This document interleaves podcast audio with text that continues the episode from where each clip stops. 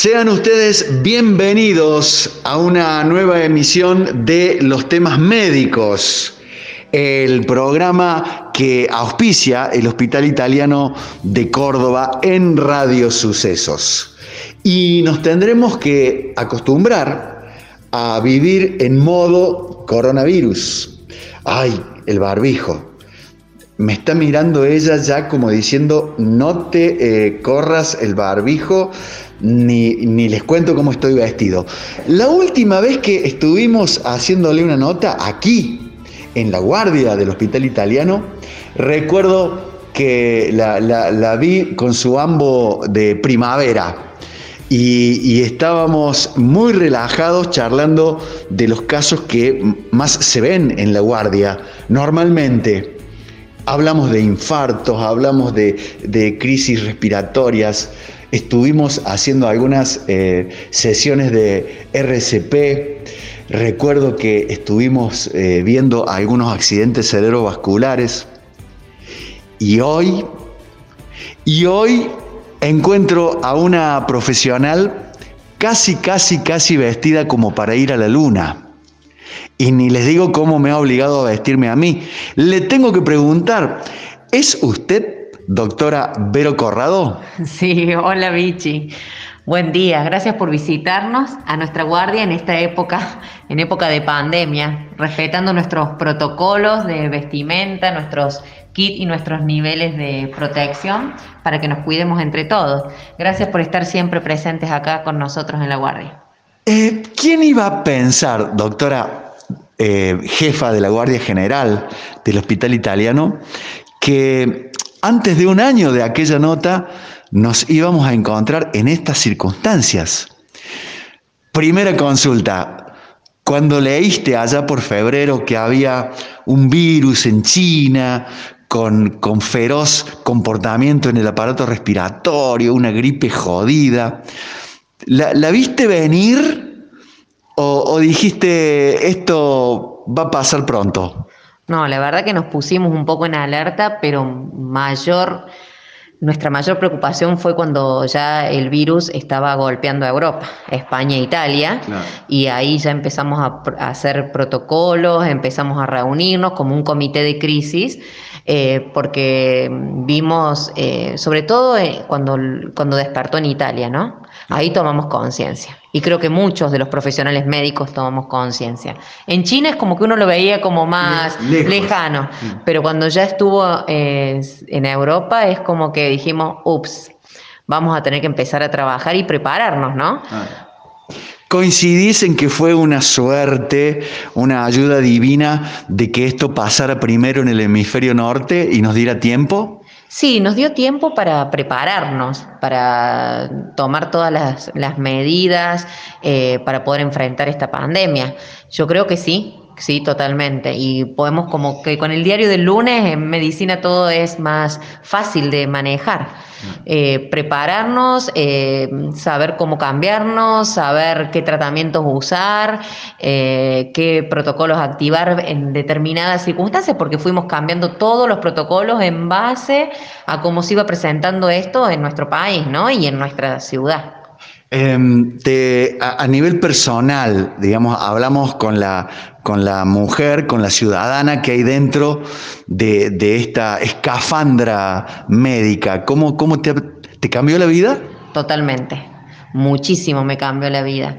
Primero, en, en, todo lo que tiene que ver con las relaciones personales, que también uno que ya está frente a un ámbito de estrés, que es una guardia, sí. donde siempre estás luchando contra la muerte, donde yo siempre ya te expliqué que para nosotros la muerte tiene hasta una, una figura eh, y es un desafío permanente, eh, estamos luchando con, con calmarle el dolor a las personas, y eso genera un estrés Imagínate frente a una pandemia donde uno se tiene que totalmente aislar de la familia, que a veces el apoyo cuando uno tiene sus días de descanso, donde se suma el miedo de transmitir a los seres queridos esta enfermedad.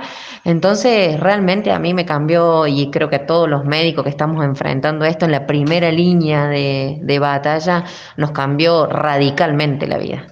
Eh, eh, hablando de números, ¿cuántas veces te podés llegar a cambiar de ropa durante el día? Muchísimas, porque bueno, trabajo también en otras instituciones y bueno, nos tenemos que llegar con, con uniforme de, digamos, con, a nivel civil, como estamos cambiando como cualquier persona, llegamos, usamos un uniforme en esa institución, nos retiramos, nos volvemos a cambiar, nos vamos hacia otra institución, un nuevo uniforme, llegar a casa, un nuevo protocolo, armamos la mayoría de los médicos, tenemos nuestra área de aislamiento en la propia casa, de decontaminación. Yo tengo en mi hogar un área de donde todo ese proceso me lleva una hora antes de poder, poder abrazar a mis hijos o saludarlos, ¿no? ¿Cómo es el abrazo con, los hijos luego de cumplimentada toda la sanitización? ¿Es, como siempre? ¿Es como, ¿Es como antes? ¿Es como mañana? Eh, y genera miedo. A veces eh, hay días que uno estuvo con pacientes que pueden ser sospechosos y, ese mismo día naturalmente uno se aleja de los hijos, eh, se aleja de de, todos los seres que, forman parte de la familia, ¿no? Y hay días donde uno no tuvo casos de sospechoso eh, y bueno, es como que se relaja un poquito más, pero siempre con el temor. Claro. Eh, doctora, eh, siguiendo con los números, ¿cuántos hisopados te han tocado en lo personal, para, para, vos, ¿cuántas veces te has tenido que hacer el análisis? Tres veces. Tres veces y es una... Es molesto el estudio y aparte te genera mucha ansiedad el resultado, ¿no?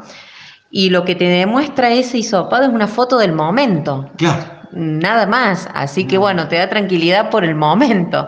Después uno sigue con, esa incertidumbre. Pero bueno, creo que mm, si uno cumple con los protocolos, con los niveles de protección, con los elementos personales de protección y hace las cosas a conciencia, eh, creo que el riesgo se reduce muchísimo. Damas y caballeros, estamos en la guardia del Hospital Italiano de Córdoba. Nos atiende la doctora Vero Corrado, jefa general de la guardia del HI. Hoy, más que nunca, no bajar la guardia.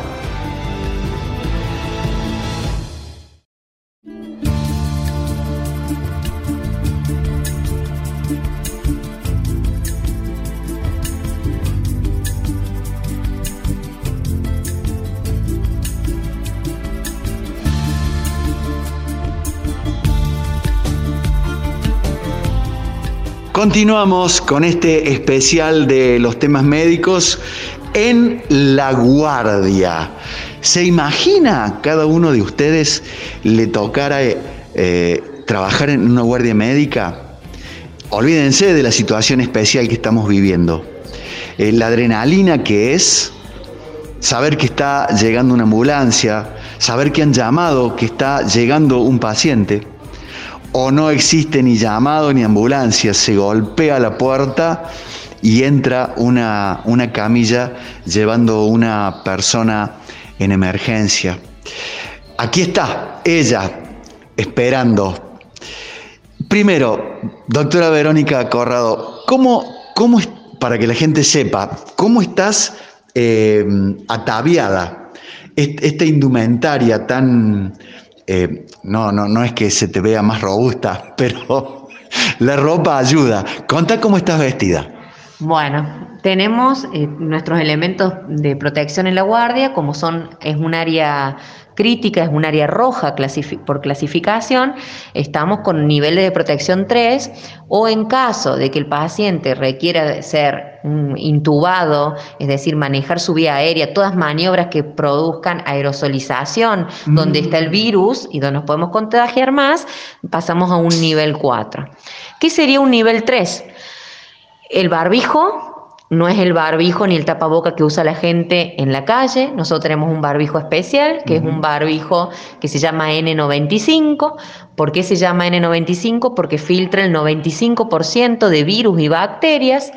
A la vez usamos gafas, gafas de o máscaras de protección ocular junto con una escafandra, que es una máscara más grande y facial y eh, tenemos que usar una bata encima de nuestro ambo de trabajo. Esa bata tiene que tener también características especiales como hemo hidrorrepelente, ah. no, no, debe, no debe traspasar ningún elemento, ni agua, eh, ni sangre. Eh, y estamos con una cofia cubriendo el cabello, con guantes y con botas en los pies. Eso es un cubre botas. Cubre botas, sí. Y, si, nuestro zapato también tiene que ser un zapato cerrado. Recomendamos a todos los médicos por protocolo que tengan las botas de lluvia, la bota de goma, para poder lavarla más fácil que cualquier otro, otro zapato. O sea, lo que los médicos habitualmente usamos, las conocidas crocs, no se pueden utilizar más en época de COVID. Eh, y ya pasamos a un nivel 4 donde tenemos que eh, usar aparte, o, porque en el nivel 3 podemos usar las gafas o la escafandra, pero ya en un nivel 4 tenemos que utilizar los dos elementos para la protección ocular y a la vez también sirve para proteger el barbijo. Doctora, y, mm, hablamos del nivel 4 cuando eh, tienen que maniobrar con pacientes, la vía aérea, el famoso tubo, el respirador una vez trabajado con ese paciente, tienen que cambiarse la indumentaria si hubiera habido secreciones, si hubiera habido toses y, gotitas en el aire? Siempre nos tenemos que cambiar. Pasa que tenemos dos tipos de pacientes que atendemos. El paciente, porque ustedes saben que Córdoba es circulación comunitaria, el virus está en la comunidad. Por lo tanto, nosotros tenemos pacientes que pueden venir con un cólico renal, o sea, que no tenga síntomas respiratorios ni fiebre, pero es un sospechoso comunitario. Por eso nosotros estamos con nivel 3 de atención. Ahora, yo tengo un paciente que tiene sospechoso de COVID por definición, porque tiene criterio, porque tiene febrícula 37.5, tiene fiebre, tiene un síntoma respiratorio que puede ser tos, dolor de garganta, anosmia o digeusia, que es dificultad, digamos, la pérdida del olfato y del gusto. Eh, ese paciente es sospechoso de enfermedad COVID, de SARS-CoV-2. Entonces, siempre cuando atendemos ese tipo de paciente tenemos protocolo para retirarnos nuestros elementos personales de protección y se desechan y las gafas y las escafandras se tienen que desinfectar con desinfectantes, bien, bien digo, eh, especiales, ¿no? Doctora, em, para, el público que, se, oriente, eh, uno conoce la entrada del hospital, la clásica entrada por la calle Roma, donde están las escalinatas, pero la guardia está exactamente en, el, en el poniente, por la calle Román de esa. Así es. Bueno, nosotros tenemos el ingreso por dehesa para los pacientes ambulatorios o pacientes que ingresen en ambulancia y el personal médico y el personal que trabaja en el hospital ingresa por eh, calle Roma. El ingreso a la guardia hay un triage inicial donde hay un enfermero donde va a determinar eh, a qué circulación va el paciente. Para que la gente entienda rápido qué, qué es un triage. Triage, por definición, es un sistema de clasificación y selección de pacientes, ¿sí? Este triage inicial que tenemos en la puerta de, la guardia va a tener un objetivo fundamental que es determinar paciente que tiene fiebre y o síntomas respiratorios para que vayan hacia el, se, dirijan a la área de consultorio febril y o respiratorio ah. que es un área totalmente separada de lo que es la guardia central. ¿Ese triage lo hace eh, un médico o puede ser un, un enfermero especializado? Un enfermero especializado, capacitado entonces él va a determinar con un checklist, con una serie de preguntas, cuando uno ingresa, hacia dónde mm, se tiene que registrar ese paciente, el paciente ambulatorio. Eh, le entrega, por supuesto, se saca el paciente el tapaboca que viene de la calle entregamos un barbijo quirúrgico, porque tiene también otras características, son tricapa, tiene mayor protección, para ingresar a nuestra institución. Eh, una vez que se hace eso, eh, se va a la parte febril y o respiratoria o a la parte no febril y o respiratoria. Ahora, si el paciente ingresa en ambulatorio, de todos modos nosotros tenemos información del paciente de un prehospitalario, de un servicio de emergencia, nosotros hace el triage el jefe o coordinador de guardia, porque dentro de la misma guardia tengo un área de aislamiento para pacientes respiratorios. Eh, doctora, no, dejo de pensar en, mis años de guardia. Eh, ¿Qué pasa cuando llega uno con una uña encarnada? Domingo a la tarde, le molestó y decidió ir a la guardia. Bueno, ingresa por la calle de esa, el enfermero le hace las preguntas correspondientes, no cumple con criterios ni febril o respiratorio, se anota en la guardia no febril respiratoria desde el punto de vista administrativo y lo valora el médico destinado. Siempre el médico con elementos personales de, protección, ¿no? Hoy, por ejemplo, hoy y debido a la, pandemia, eh, ustedes no pueden decirle, pero señor, cómo viene con un problema en una uña, este, en este momento que está viviendo el sistema de salud? La verdad que eh, en un principio se buscaba evitar que los pacientes concurran a la guardia, pero no te olvides que nosotros tenemos urgencias y emergencias, y creo que la guardia debe dar respuesta a las dos. Una urgencia es toda patología que se tiene que resolver en 24 horas, y una emergencia tiene que ser en el momento, en menos de una hora.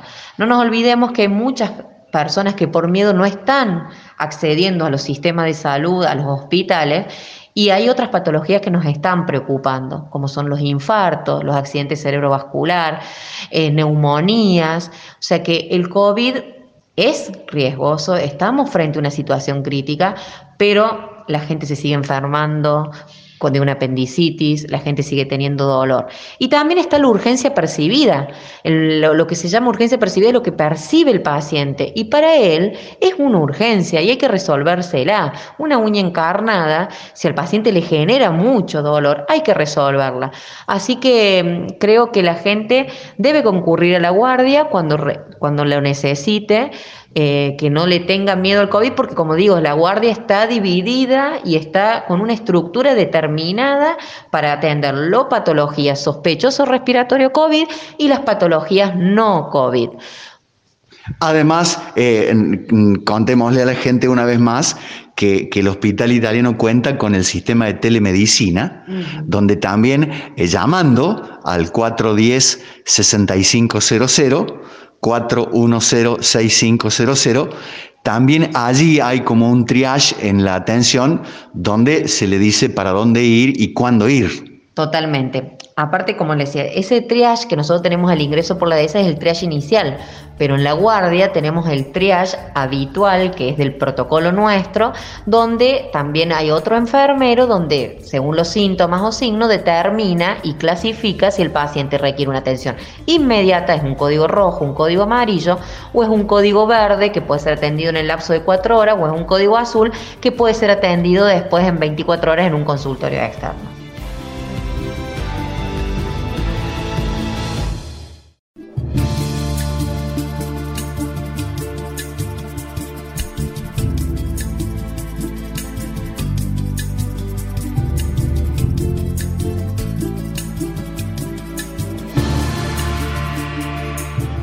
Estamos de guardia en el Hospital Italiano de Córdoba.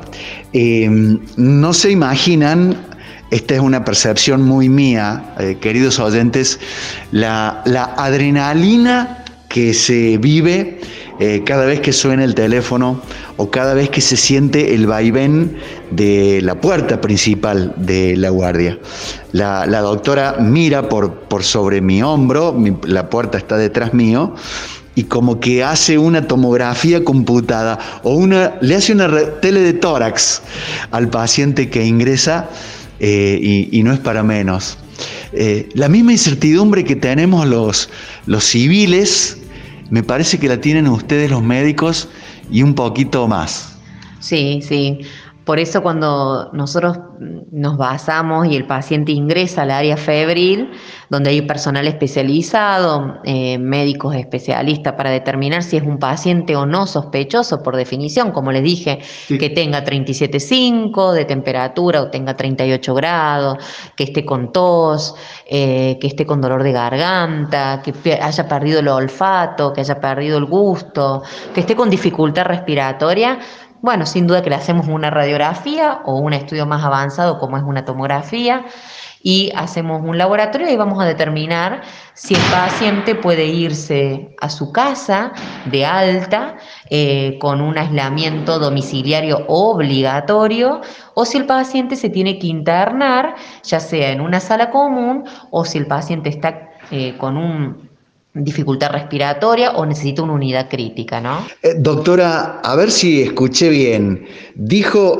paciente COVID que se va a la casa.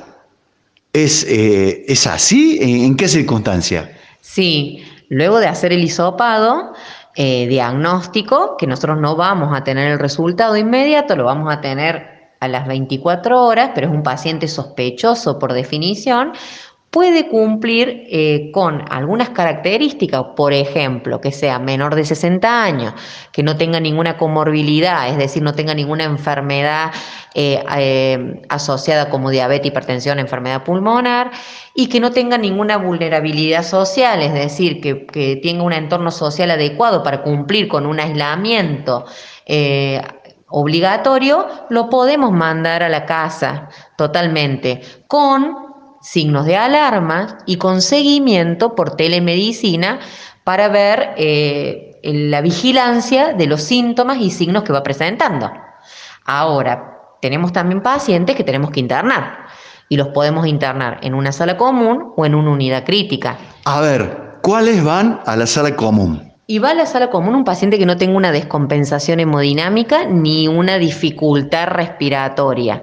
Es decir, paciente que que necesiten tratamiento de internación porque tienen comorbilidades, porque son mayores de edad eh, o porque tienen dificultad para cumplir con el aislamiento, a la vez que estén con un cuadro de dificultad respiratoria, que estén con falta de aire, pero que puedan ser resueltos con oxigenoterapia, sin necesidad de un aparato como un ventilador mecánico, ¿sí? Se interna en una sala. Ahora un paciente que está con descompensación hemodinámica y con dificultad respiratoria, ¿a qué me refiero con dificultad respiratoria? Que tenga frecuencia respiratoria mayor de 30 por minuto, o sea, que esté muy agitado el paciente, que su oxigenación a nivel pulmonar sea del menor del 93%, que eso nosotros lo medimos con un aparatito y, o con más específicamente con un análisis de sangre donde vemos la oxigenación, que es la gasometría arterial y que o que esté descompensado hemodinámicamente, es decir, que esté hipotenso, que requiera drogas para mantener tensión arterial. También todo paciente que tenga alteración de su estado de conciencia, depresión del sensorio, que esté dormido, que esté inconsciente o que el riñón ya no funcione, que no esté ah. orinando, lo, lo ingresamos a una unidad crítica, ¿sí? O sea, eh, también un dato que debe estar sorprendiendo a mucha gente, eh, no, no, no agrava tan solo el cuadro la neumonía, es como una falla multisistémica. Así es, hace una falla multiorgánica que le llamamos el paciente que está con una neumonía grave. Acuérdense que el COVID produce un daño pulmonar, también puede producir trombosis pulmonar y ayuda a la sobreinfección bacteriana y eso hace que el riñón deje de funcionar, el corazón deja de funcionar, el cerebro deja de funcionar, que son nuestros órganos vitales. Y se produce, como ustedes lo, estamos hablando, falla multiorgánica. Eh, se ha establecido eh, una cuestión de estado, de estados, el tema de los respiradores, ¿no? ¿Cuántos respiradores tenemos? Eh, ¿Cuántos respiradores hemos comprado? ¿Cuántos respiradores nos hacen falta?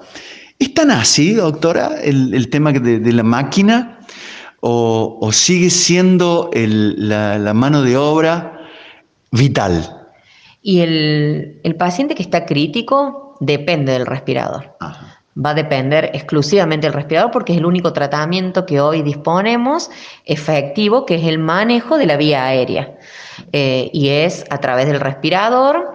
Eh, y bueno, aparte de otras maniobras y otros tratamientos eh, que nos pueden ayudar eh, frente a esta situación.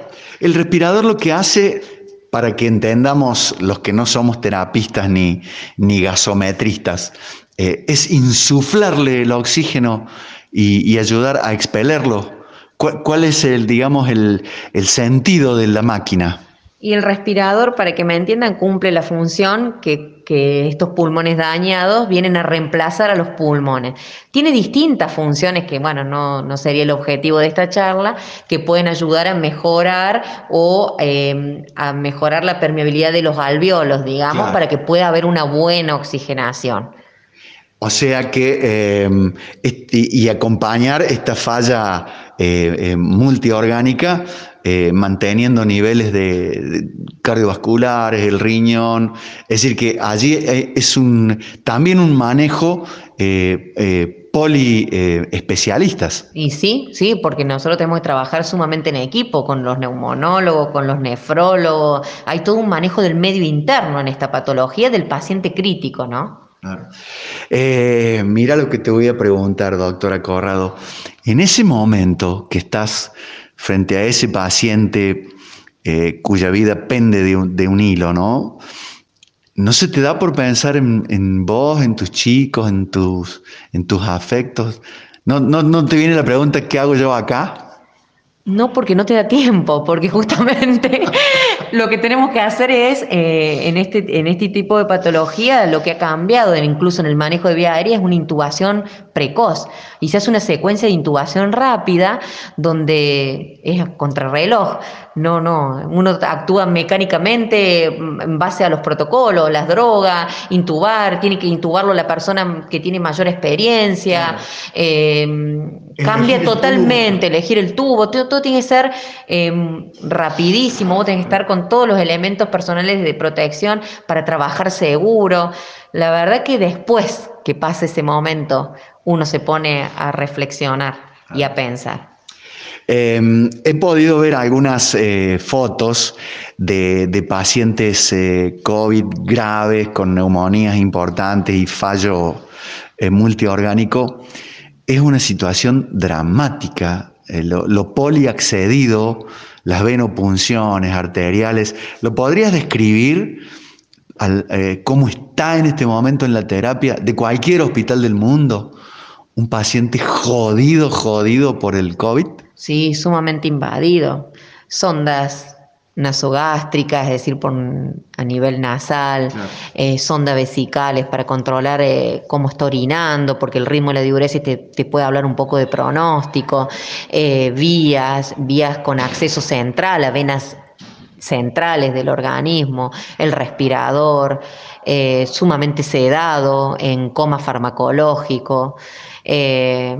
y como lo que a nosotros como médicos nos pone eh, un poco en alerta y nos pone, nos pone triste porque es un paciente que se interna solo, ¿no? El familiar lo ve cuando ingresa a la guardia y no lo ve más, hasta ver la evolución del paciente, que si es favorable o puede ser que no sea.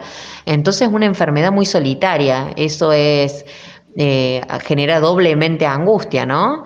Eh, para la familia y el paciente, que nosotros en, en, este siglo estábamos viendo y se estaba debatiendo mucho en las terapias intensivas, las terapias abiertas para, para, que, para ver la respuesta del paciente, e incluso se ampliaban los horarios de visita y con el COVID se nos fue todo eso hacia atrás, ¿no?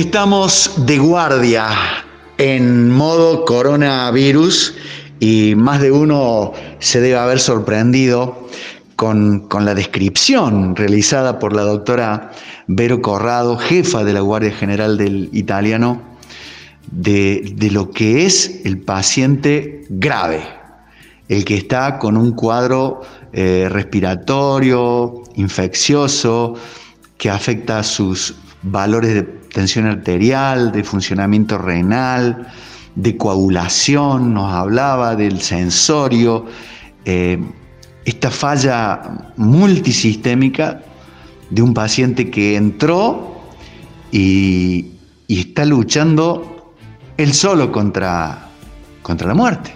Así es, sí, es un paciente sumamente invadido, eh, como te digo, un paciente solitario que está con un personal médico y un personal de, enfermería que ni siquiera lo puede reconocer, eh, que está mm, en su etapa, que puede llegar a tener una etapa de destete, saliendo del coma farmacológico.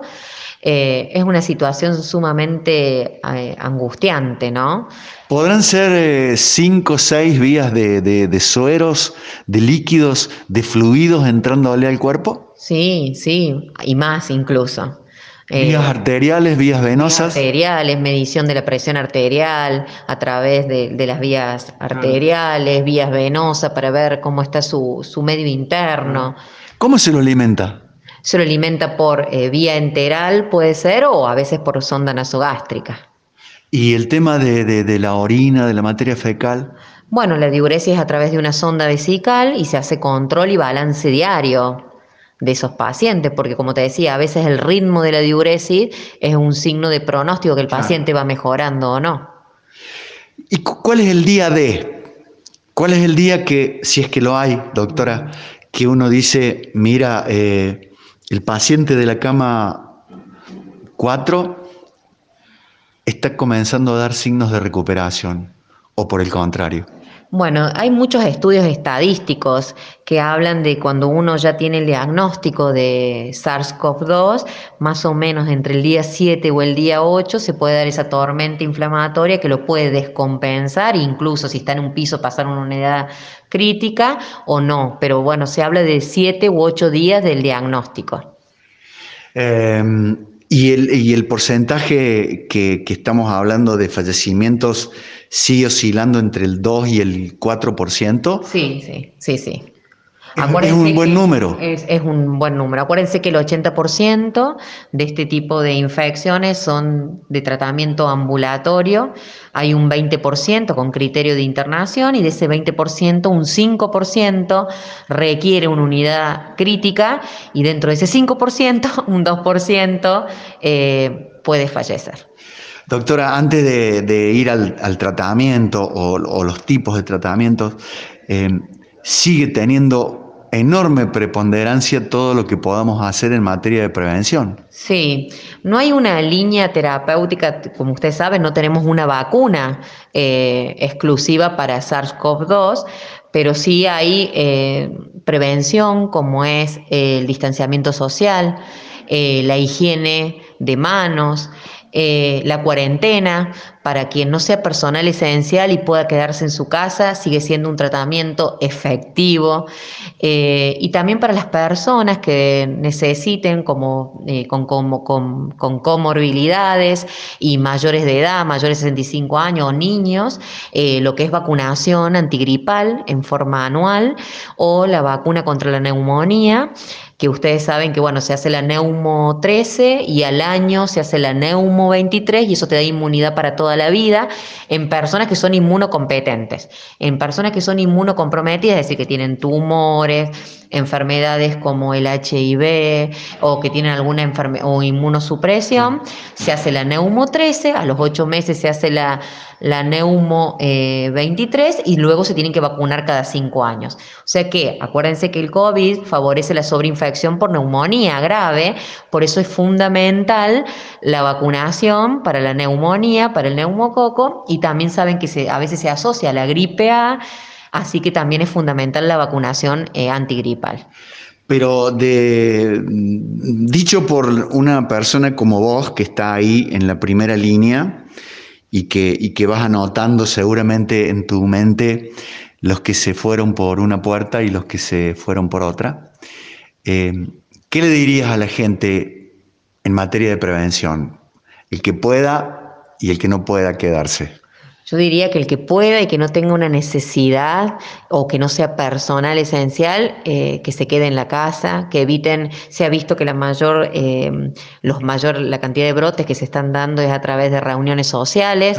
Sé que somos muy argentinos, sé que necesitamos el abrazo, sé que somos familiares, que necesitamos a nuestros contactos, a nuestros amigos, pero estamos viviendo una situación crítica y estaría bueno que se haga esperar eso. Incluso cuando se haga esperar, cuando se, vayamos al encuentro, seguro que va a ser mucho mejor.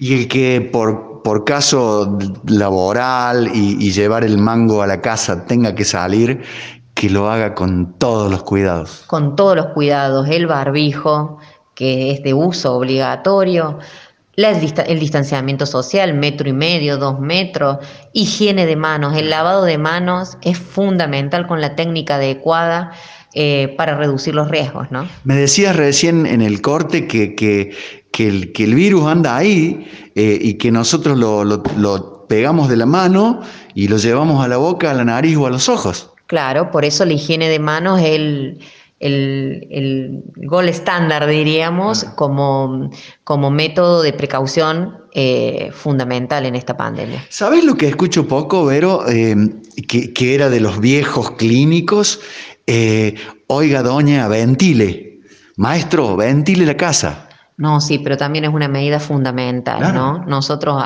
en la misma guardia. Pero viste que no, no, ocupa mucho lugar en el espectro comunicacional. Comunicacional, claro, es verdad, pero eso forma de las precauciones estándar de, prevención, ¿no? la ventilación.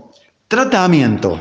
Un lineamiento general, porque cada paciente es, es una unidad, eh, es un individuo, pero digamos lineamientos eh, generales o que el protocolo diga, con este hacemos tal cosa, con este hacemos tal otra, no hacer esto. Sí, eh, no hay líneas terapéuticas definidas para la curación de la enfermedad por COVID. Sí hay líneas de ensayos clínicos, digamos, que han tenido buenos resultados. En pacientes que son asintomáticos, el tratamiento es el aislamiento obligatorio y eh, la explicación de los signos de alarmas y, y, la vigilancia de los signos y síntomas por la telemedicina etcétera. Y el cuidado de su grupo. De su grupo, es aislamiento de su familia. Se dan incluso, nosotros en la guardia damos todo un escrito, cómo lavarse las manos, cómo higienizarse, cómo alimentarse, etcétera. El paciente que tiene síntomas leves es el tratamiento de la fiebre, que se hace con paracetamol para bajar la fiebre. El tema de otros AINES, como el ibuprofeno, estuvo discutido, eh, pero bueno, no hay evidencia que vaya a favor o en contra de uno o de otro, pero se recomienda generalmente paracetamol para bajar la fiebre. Y si el eh, paciente tiene... La famosa aspirina es, eh, digamos, hay estudios que hablan en contra de la aspirina. Se sigue recomendando el paracetamol. Bien. Eh, paciente que tiene una neumonía o un cuadro de bronquitis se debe tratar con un antibiótico empírico que se está utilizando la citromicina, que seguro que la han escuchado, porque tiene un efecto de evitar la sobreinfección bacteriana y aparte dicen que se está estudiando si tiene un efecto inmunomodulador a nivel pulmonar. Ah, y si un paciente eh, también requiera de otro inmunomodulador, como la cloroquina o la hidroxicloroquina, eh, que bueno, también dice que disminuye el ingreso del virus dentro de la célula y que la célula que es huésped de ese virus se destruya menos, ¿no? Para que ustedes me entiendan. Y el paciente que requiere internación, por supuesto, oxigenoterapia, antibiótico, que puede estar la citromicina asociada a otro antibiótico para tratar neumonía, como la ceftriaxona, los inmunomoduladores. Y en pacientes graves se usa antirretrovirales, ¿sí? Eh, que se usan, se han visto que, por ejemplo, tratamientos para el HIV eh, han tenido mucho, muy buen resultado en, eh, en el COVID, que es el lopinavir y el ritonavir asociado, que ustedes deben haber estado escuchando mucho el tema de la donación de plasma de pacientes convalecientes. En pacientes graves eh, se busca los anticuerpos de ese paciente que tiene la enfermedad y se hacen dos transfusiones consecutivas y se vieron estudios y resultados que a los 12 días hubo mejoría en la respuesta clínica y en mejoría en la cantidad de virus del que, que, tiene el paciente. Que tiene, claro, en la viremia. En la viremia. Eh, doc, y mm, ahora voy a la mujer que está eh, dentro de, ese eh, guardapolvo, de, ese, de esa bata. ¿Tomas algo? ¿Tenés, ¿Tenés vos tu seguimiento, tu, mm, tu precaución? Digo una cuestión, vitamina C, Tomás todas las mañanas al, levantarte, eh, tomás este, el dióxido de cloro, este, esto de que hay que comer cosas que tengan pH alto para joderlo al COVID. ¿Seguís algún lineamiento vos en lo personal? No, no, porque no tiene evidencia científica. O sea, utilizo todo lo que es eh, medidas de seguridad para mí, como vuelvo a decirles, los elementos personales de protección, la higiene de mano. Eh, y no, y como soy personal esencial, eh, cumplo con todo mi esquema de vacunación completo. ¿no?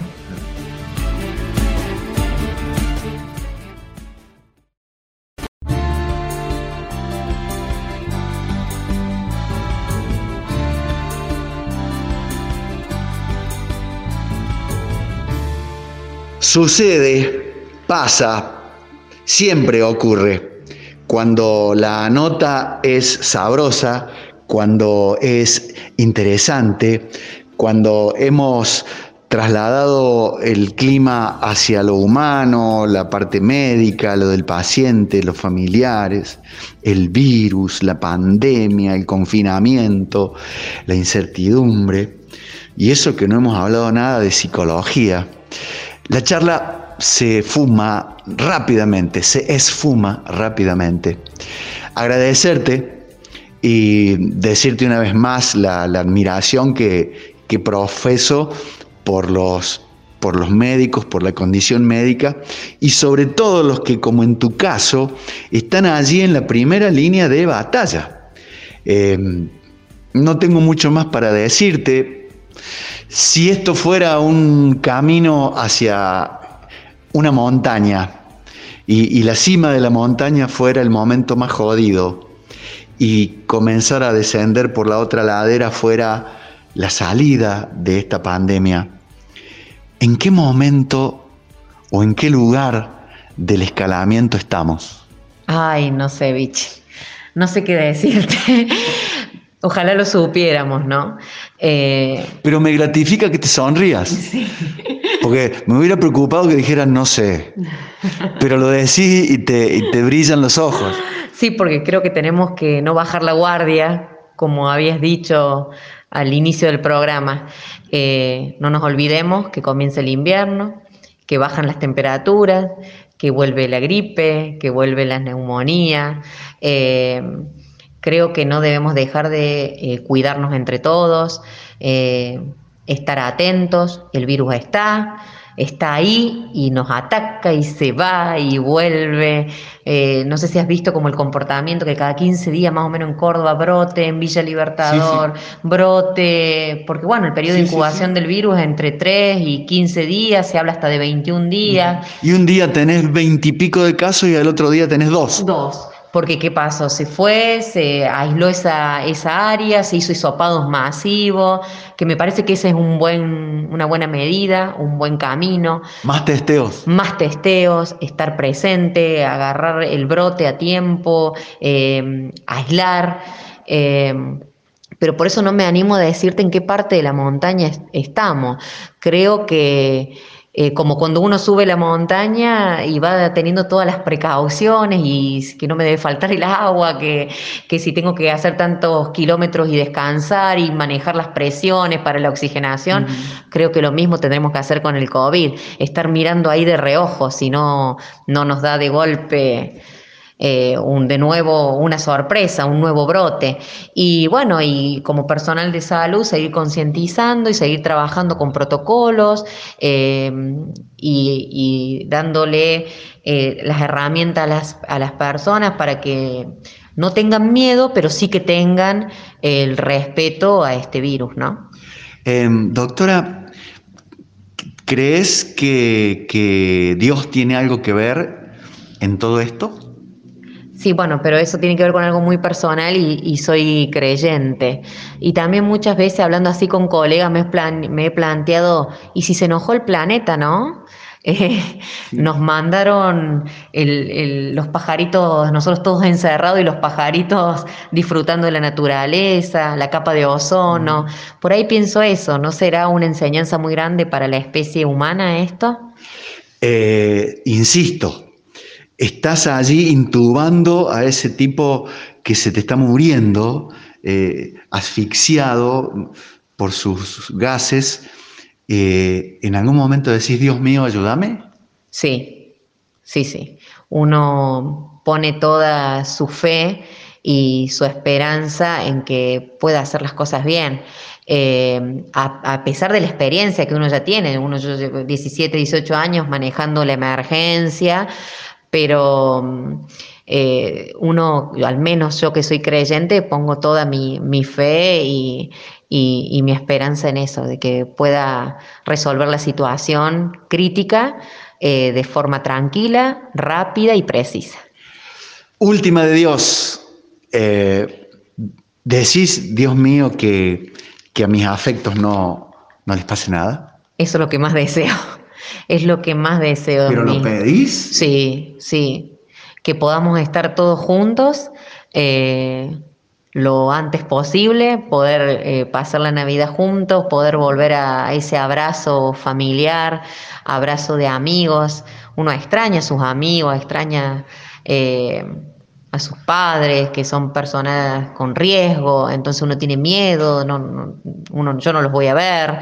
Eh, el día del padre fue un ratito, nunca me saqué el barbijo, o sea, uno tiene esa responsabilidad por el hecho de ser personal de salud, eh, como que carga con decir, uy, si yo llevo, transmito, así que rezar todas las noches con mis hijos a Dios para que yo no, no ser responsable de nada, ¿no? Ni culpable. Por último, vamos a bajar la montaña, nos vamos a encontrar de, eh, en la ladera del otro lado. Y yo creo que sí, yo creo que se está haciendo el, mundo médico, la gente dedicada a investigación está haciendo todo el esfuerzo y creo que sí, creo que sí. Lo que pasa es que lleva un tiempo. Eh, y para hacer las cosas bien, eh, nosotros ahora ya no tenemos una vacuna, pero ya se empiezan con ensayos, ya están en fases avanzadas, empezar a, ver la respuesta en, seres humanos. Así que yo estoy esperanzada de que la vacuna va a llegar, una vez que lo, logremos tenerla, generaremos inmunidad contra este virus. Así que no, yo tengo mucha esperanza que vamos a salir, pero, insisto, con respeto a lo que estamos viviendo hoy.